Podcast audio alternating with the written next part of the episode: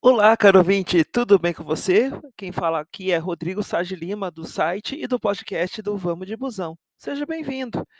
Bem, começando a mais uma série de gravações aqui das linhas urbanas da cidade de Sorocaba, interior de São Paulo. Linha de hoje, 21 Lopes de Oliveira, inclusive tem um A na frente, de A de alimentadora. Antigamente ela saía do terminal Santo Antônio e vinha cobrindo uma região ali da Baixada da região da Vila Helena, uma região bem populosa, em torno de uns 40 mil habitantes aqui, segundo fontes que eu tenho aqui. Eu trabalho na saúde, eu tenho essas algumas informações privilegiadas, né? De população adscrita, tá bom? Então eu vou falar sobre essa importante linha que agora é local, que sai do da área de transferência da Ipanema, cobrindo Jardim Itapemirim, Jardim Marli e o bairro Jacutinga, tá bom? Aguenta um pouco aí que eu já vou falar sobre essa importante linha daqui da cidade de Sorocaba, tá bom? Vamos de busão.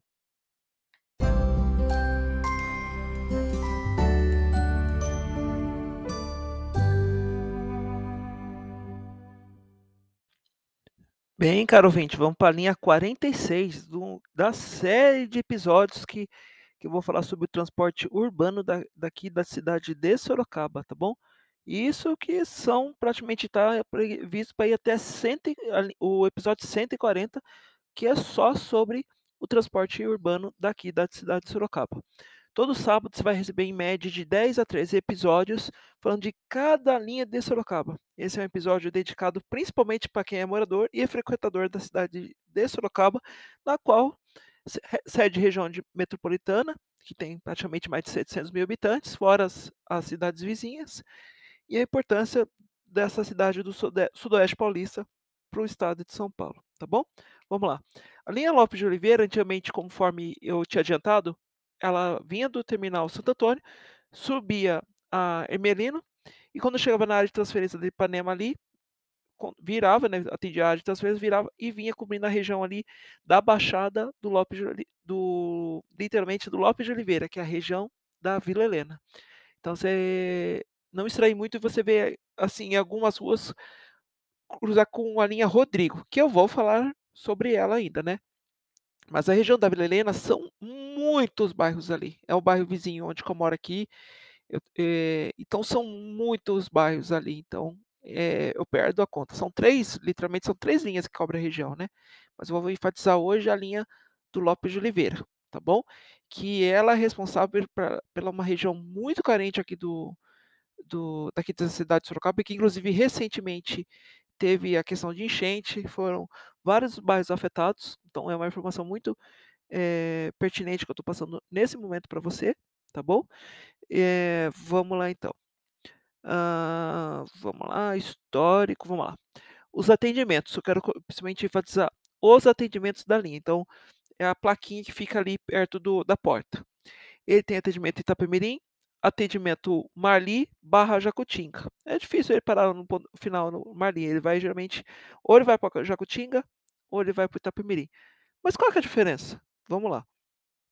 A principal diferença é o seguinte: quando ele chega na esquina da rua Henrique Carrara Amaral Rogic e a Avenida Manuel de Camargo Sampaio, aí que tem a diferença, tá?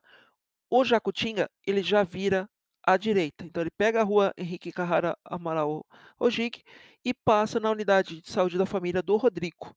Pega o Feu de Castro e cai lá embaixo na, na Eugênio de Oliveira Cirne. Depois vira à direita, some para o Marli e pro Jacutinga, pegando a estrada da Caixa Preta. O Itapemirim, ele vira praticamente, ele continua reto na Manuel é, de Camargo Sampaio, chegou lá embaixo, ele vira à esquerda. E aí vem pelo Jardim Itapemirim, pela Rua Priscila ou José Vieira Barradas. O Itapemirim, ele faz quase divisa com a região da Vila Aeroporto, que pertence à região do Nova Esperança, porque eu conheço bastante essa região, é a área que eu faço, eu desenvolvo trabalho em saúde da família, então é uma região carente, separado ali pelo por um córrego ali, que é o córrego Itanguá. Então, e conforme eu tinha adiantado, sofreu pelas fortes chuvas aqui na, na cidade de Sorocaba. E é claro que também ele é um meio, assim, é uma linha praticamente local, né, que vem traz todo esse povo da, da região da Baixada para vir pra região da Vila Helena, para fazer o serviço, principalmente passar no postinho da do Rodrigo, na no supermercado e assim por diante, parando na estação Eco Ipanema, que faz conectividade com o BRT, que depende a pessoa ir quer ir para para o São Bento ou vem por pelo centro. Então, fora o Interbarros também, que faz conexão para ir para a região da Itavovô. Olha quanta informação interessante, né. Eh, vamos lá então, e a outra coisa que eu tinha adiantado, a questão da diferença de outras linhas, que eu falei do Rodrigo e do Sol Nascente. O Rodrigo é praticamente a linha principal do bairro, tá bom, só que ele tem um trajeto diferenciado, ele cobre boas parte boa parte do do do bairro. Quando ele pega Belo Horizonte, ele tá vindo do do terminal, e quando ele pega Arthur Gonçalves, ele vai para o terminal. Agora o Lopes é diferente, quando ele tá na Belo Horizonte, principalmente cobrindo uma parte boa parte quando ele vem da Baixada, ele vai para o termi vai para o para de transferência. E quando ele vem, ele tá indo para o bairro. E Sol Nascente, ele cobre uma uma algumas bairros ali quase antes da Baixada, o o Lopes cobre na Baixada, o Sol Nascente cobre quase na Baixada, tá. Eh, deixa eu ver se mais alguma informação, passei. Não, seria mais isso. Aguenta as pontas aí para não ficar muito longo, vou passar a minhas considerações finais, tá bom?